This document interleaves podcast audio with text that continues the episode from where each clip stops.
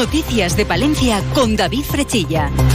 Y Gonzalo Toledo, que nos sigue acompañando en la parte técnica. ¿Se imaginan ustedes la que montarían Puigdemont o Utegui si en Cataluña el País Vasco tuvieran el origen del municipalismo español?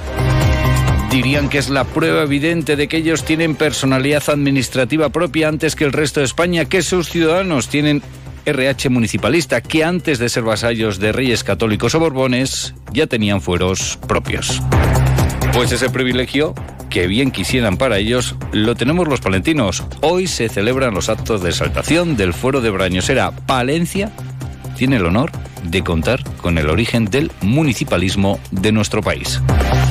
Dentro de unos instantes se lo vamos a contar, pero lo que hacemos ahora es conocer el tiempo. 22 grados en el exterior de nuestros estudios, ya lo pueden comprobar. El sol está dando paso a las nubes y previsiblemente a las lluvias.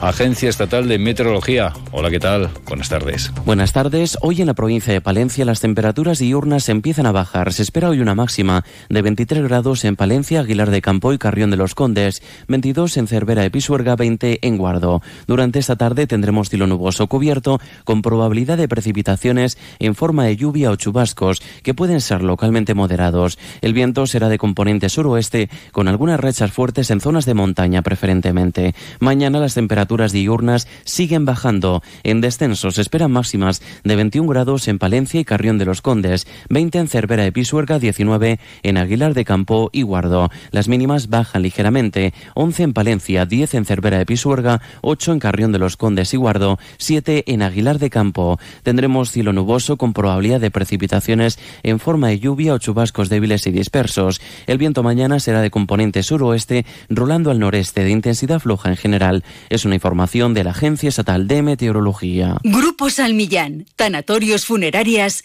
les ofrece la noticia del día. Fue en el año 842 cuando dio comienzo el municipalismo en nuestro país, teniendo como origen a Brañosera. De nuevo, este municipio palentino está celebrando los actos de exaltación del fuero de Brañosera.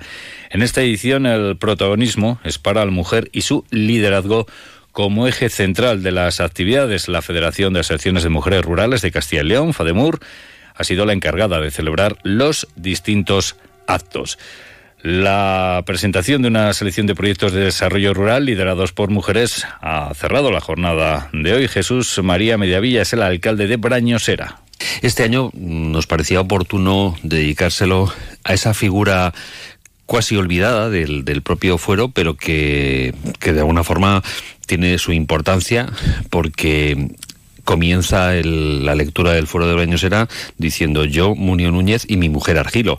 Pues este año se lo vamos a dedicar a Argilo.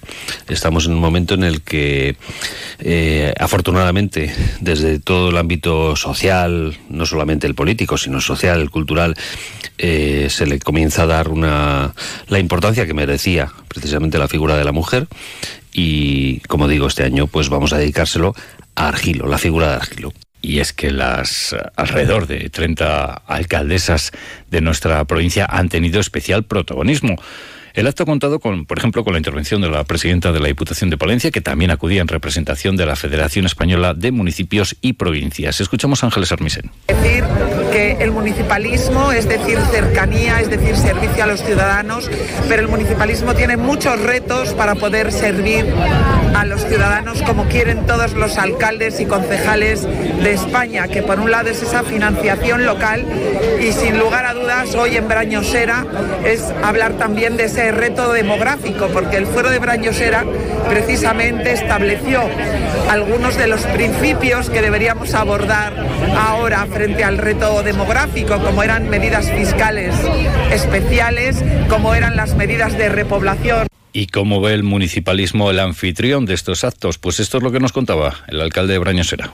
Yo creo que contribuyen a la vertebración del territorio y desde luego al mantenimiento de la vida en estas zonas en las que desafortunadamente nos hemos visto obligados a ver cómo la despoblación ha sido uno de los factores más interesantes, perdón, interesantes no, más importantes que han definido estas últimas décadas. Grupo San Millán sigue creciendo en la capital y también en la provincia. En la calle Extremadura 12, nuevos velatorios crematorio con amplias y confortables salas. También en venta de baños y Villamuriel. Grupo San Millán. Siempre a su servicio las 24 horas del día en el teléfono 979 166 200. Y hablamos de municipalismo, pero ahora enfocado a la capital palentina, porque Vamos Palencia lamenta la pérdida de recursos económicos para el desarrollo económico de la ciudad por la negligencia, afirman, de la anterior corporación y la falta de una oposición activa. En 2020, aseguran, el Partido Popular pues prevía superar los 12,4 millones de inversión de los fondos EDUS. Y escuchamos al portavoz de Vamos Palencia en el Ayuntamiento de la capital, Domiciano Curiel. Desde Vamos Palencia queremos eh, mostrar nuestra profunda preocupación y y sentido crítico en, cuanto ha habido ciertas actuaciones de los fondos de DUSI que, que no se han llevado a cabo, ciertas realizaciones que se podían haber ejecutado y que hubieran eh, pues conseguido mejorar un poco Palencia y que perdamos dos millones y medio más o menos eh, de ese tipo de actuación, pues es muy triste. Yo creo que eh, Palencia no está para perder subvenciones europeas.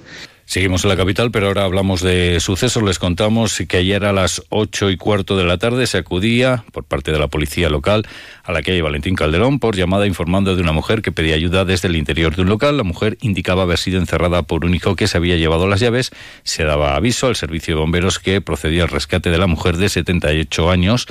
Tras la entrevista con la mujer, pues se comprobaba que parecía tener algún desequilibrio psicológico, según informan desde la policía local, observándose también acumulación de basura en el local que parece ser utilizado como vivienda.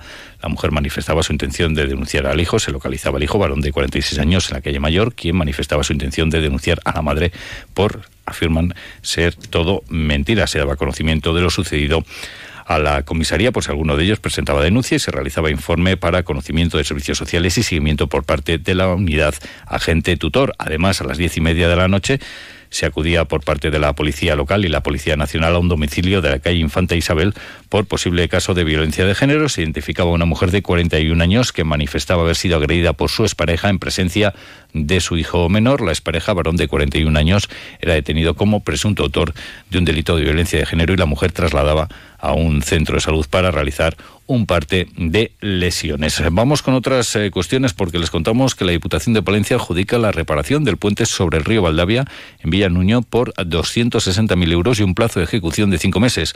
La institución provincial actúa así en una infraestructura de su titularidad que precisa una actuación urgente. El puente no está dentro del trazado de ninguna carretera provincial, pero da acceso a caminos y parcelas agrícolas desde la localidad de Villa Nuño de Valdavia hasta la margen derecha del río. Y no nos movemos de la Diputación porque la Federación de Servicios a la Ciudadanía de Comisiones Obreras Palencia entiende que ante la conflictiva situación existente en los CEAS de la provincia de Palencia, la solución pasa por la absorción por parte de la institución provincial de la plantilla contratada actualmente por las administraciones locales afectadas, mientras que la alternativa de crear plazas por parte de la Diputación, una vez amortizadas las existentes por jubilación de las personas que las ocupan actualmente, retrasaría la solución a más de 20 años vista. Y viajamos hasta el norte de Palencia porque Ecologistas en Acción pide multa de 6.300 euros por un acto de furtivismo contra el lobo. En febrero de 2021, la patrulla del Seprona del puesto de Barro de Santullán sorprendía a dos eh, cazadores realizando supuestamente un acto de furtivismo contra el lobo ibérico en el coto privado de caza perteneciente a la Junta Vecinal de Cubillo de Castrejón. Las dos personas se encontraban durante la noche en una caseta tiradero, en una clara actitud, afirman desde Ecologistas en Acción, de caza nocturna al comprobarse que a escasos 100 metros de la caseta tiradero se encontraba un cebadero con restos de corderos y un ternero muerto atados a los árboles, según consta en el atestado del SEPRON. A los cazadores no contaban ni tenían ningún tipo de permiso o autorización para cazar en la modalidad de espera nocturna por daños, ni estaban autorizados para la caza ningún día y en ninguna modalidad cinegética en el coto de Cubillo de Castrejón, donde fueron sorprendidos, según declaró la presidenta del coto afectado. A los presuntos furtivos se les incautaba una cámara térmica activa y en funcionamiento, un rifle con un cartucho en la recámara lista para su uso y una mira telescópica con visor térmico compatible con el rifle. Una y 57 minutos. Este próximo puente del Pilar disfruta en Palencia de la música en mayúsculas. Llega La Organada. El viernes 13 de octubre, concierto inaugural a cargo de Bruno Force en la iglesia de San Andrés de Carrión de los Condes a las 8 de la tarde. Sábado día 14 de octubre sonarán los órganos durante toda la jornada en Baltanás, Fuentes de Nava, Paredes de Nava, Santoyo y Calabazanos a las 11, 12, 13, 17 y 18 horas. Y a las 8 de la tarde concierto de órgano y trompeta a cargo de Almudena Erchiga y Víctor García Liñana en Támara de Campos. Y el domingo 15 de octubre sonará el Hidraulis de la Villa Romana La Olmeda.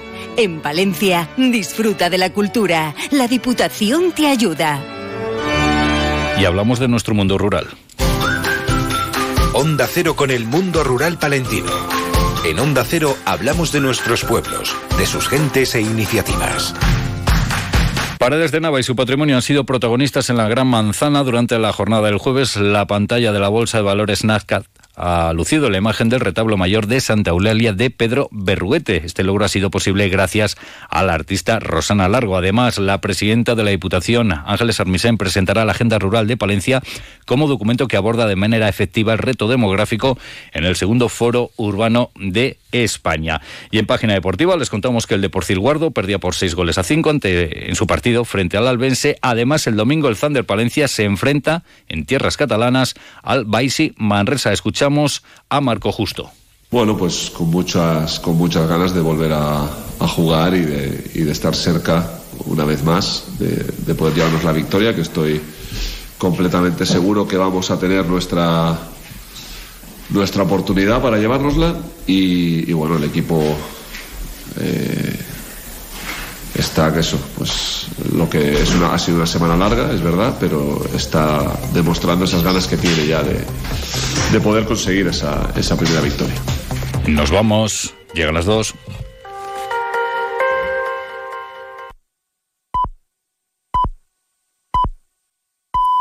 Son las dos de la tarde, la una en Canarias. La franja de Gaza es un